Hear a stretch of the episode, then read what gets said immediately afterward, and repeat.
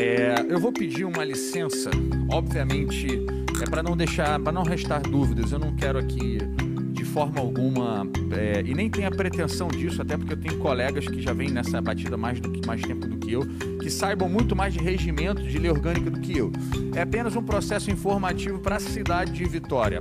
Tá? Então por isso que hoje a gente vai falar um pouquinho da questão de denominação de logradouro público.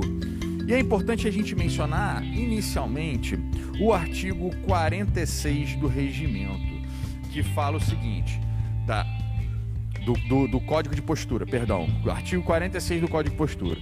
Não será admitida a duplicidade de denominação que se entende por outorgar, quais sejam o mesmo nome a mais de um logradouro público e mais de um nome ao mesmo bem público constitui duplicidade qualquer denominação que se refira à mesma pessoa, data, fato, ainda que utilizem palavras de expressões distintas.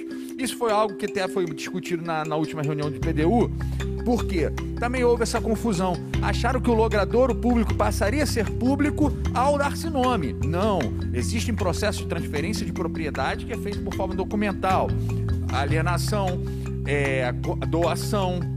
Então isso foi uma questão até debatida no PDU. E se a gente seguir mais um pouco, que é o caso da matéria em comento, a gente vai para o artigo 220, agora sim do regimento, que fala: a matéria constante em projeto rejeitado somente poderá constituir objeto de novo projeto na mesma sessão legislativa, mediante a propositura subscrita pela maioria absoluta dos membros da Câmara. Maioria absoluta, metade mais um oito membros da Câmara. Então, caso venhamos discutir novamente esse projeto, precisamos propor de forma coletiva.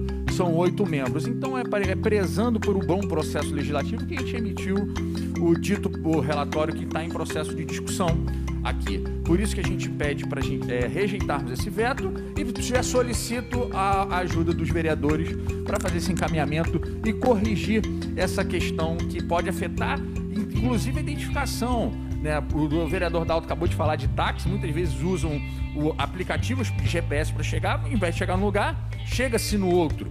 Isso tem impactos relevantes, até possíveis cobranças de PTU errado. Então isso é importante. Ah, coisa boba? Não, não é coisa boba. É relevante.